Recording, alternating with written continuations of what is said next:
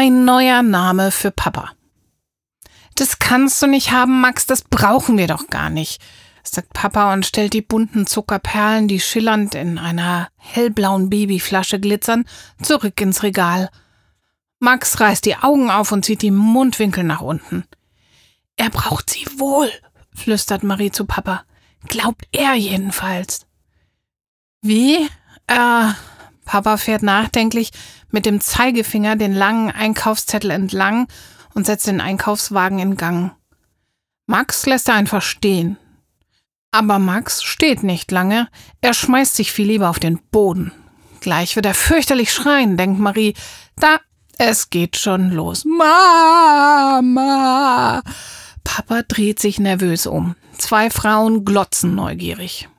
So kann doch kein Mensch einkaufen, knurrt Papa. Marie zuckt mit den Schultern und sagt, Eltern müssen das können.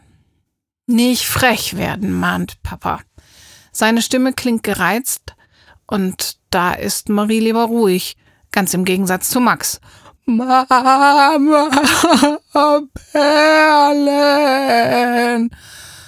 Mama ist nicht da, sagt Papa, geht mit großen Schritten auf Max zu, zieht ihm die Perlen aus der Hand und ihn am Arm in den Stand. Jedenfalls kurzfristig.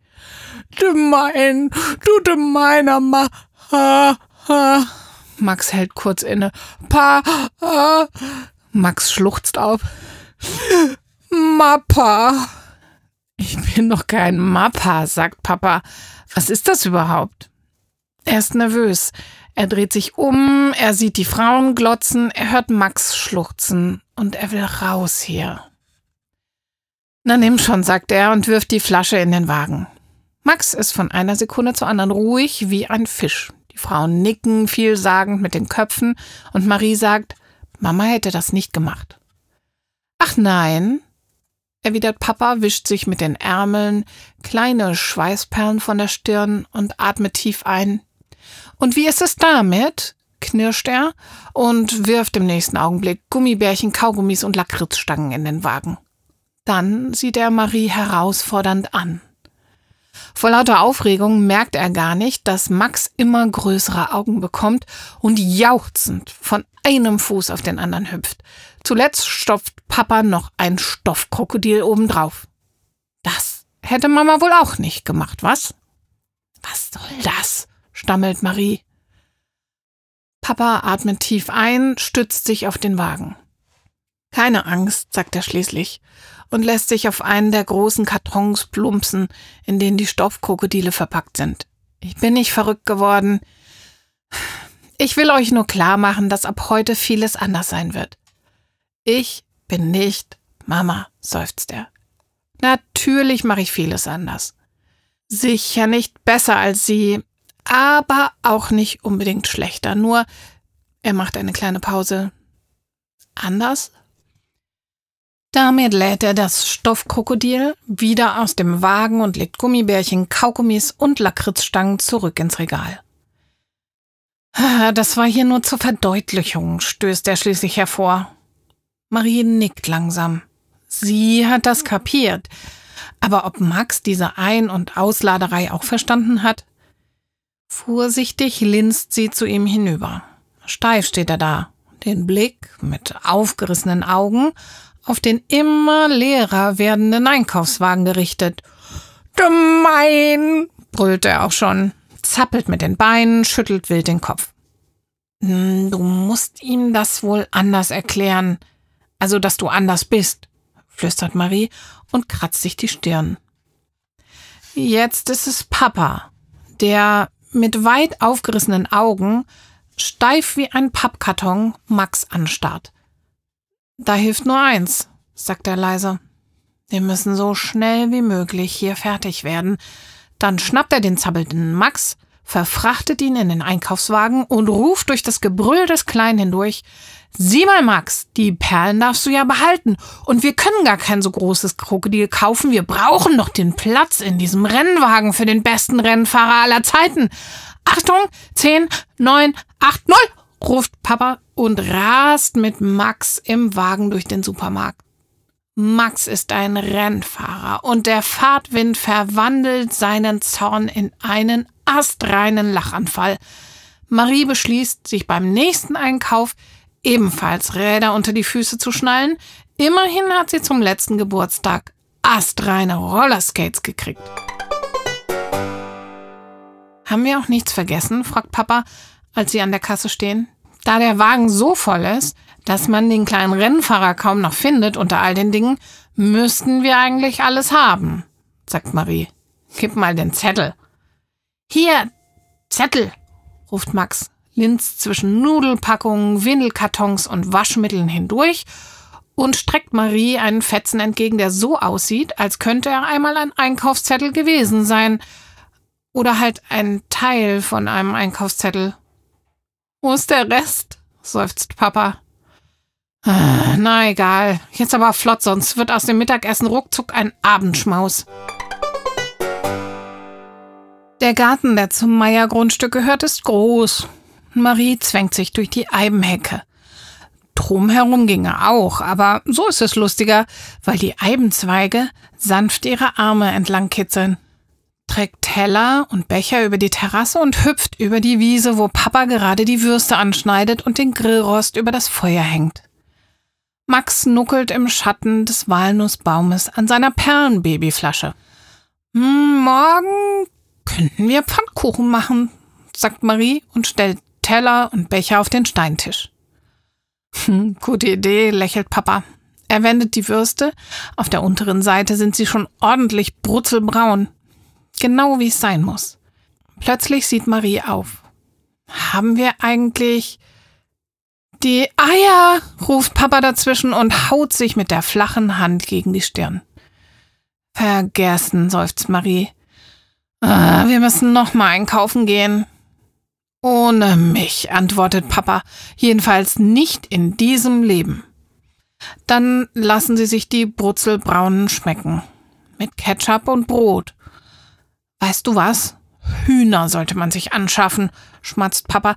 Dann müsste man immerhin nicht auch noch daran denken, Eier zu kaufen. Ja, das wäre eine enorme Erleichterung. Marie kichert. Aber Papa kichert nicht. Er streift mit seinem Blick über das hintere Wiesenstück, das nur durch einen Feldweg vom Wald getrennt ist und so groß und ruhig daliegt, als könne es ein paar Hühner nicht schlecht vertragen. He, Max, ruft Marie plötzlich. Was ist denn nun eigentlich an Mappa? Aber Max antwortet nicht. Er hat den Kopf auf die Bank gelegt, seine Finger umklammern ein Würstchen und der Ketchup verschmierte Mund schnarcht gleichmäßig vor sich hin. Boah, wenn das Mama sehen würde, murmelt Marie. Wieso? fragt Papa. Na, ungewaschen eingeschlafen, auf dieser hohen Bank. Nicht zu fassen, sagt sie mit Engelsmiene. Was das für ein Eindruck hinterlässt. Na, um unseren Eindruck müssen wir uns wohl keine Sorgen machen. Daran bastelt momentan sowieso die Frau Kartuschke. Und außerdem, einem Mappa, und das bin ich ja wohl, einem Mappa darf sowas ruhig mal passieren. Er steht auf, wischt Max vorsichtig über den Mund und legt ihn behutsam auf die Decke unter den großen Walnussbaum.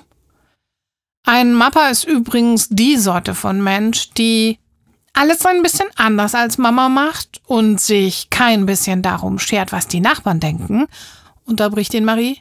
Hab doch recht, oder? Ja, ähm, halb und halb. Ein Mappa. Papa macht eine kleine Pause. Mm, kann sich überall zurechtfinden, sei es im Supermarkt, in der Küche oder an der Feuerstelle und in der Werkstatt. Er kann einkaufen, putzen, Windeln wechseln, genauso wie er Feuer macht und einen Stall baut, wenn ihm danach ist. Ein Stall baut? Marie sieht ihn fragend an. Das erkläre ich dir dann morgen, sagt Papa Mappa. Nur so viel. Ein Mappa ist wie ein Feuerwerk. Wenn er einmal loslegt, ist er nicht mehr zu stoppen. Puh, ich denke, ich werde dich ab heute Mappa nennen, sagt Marie. Mama, Mappa, Marie und Max Meyer, überlegt sie. Dann sind wir ja jetzt die Mama, Mama Meyers. Mama, Mama, Meier, wiederholt Papa.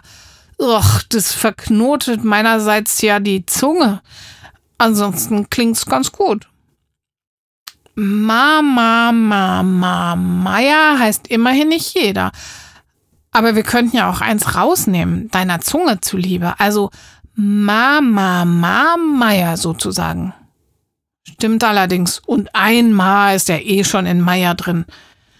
Na, dann räumen wir jetzt mal das Ma, Ma, Meierhaus auf und rufen die Ma, Ma, Ma, Meier Mama an.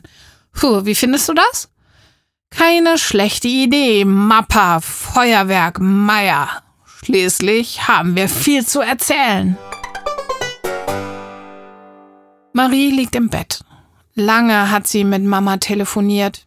Die hat heute gelernt, was sie tun muss, wenn im Flugzeug etwas Schlimmes passiert, wenn ein Fluggast ohnmächtig wird oder sich verletzt.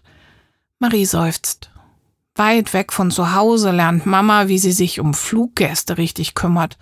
Fremde muss sie umsorgen. Große Fluggäste und kleine. Ein schwaches Licht schimmert durch Maries Bettdecke. Der Bär! Sie hat gar nicht gemerkt, wie sehr sie ihn umklammert.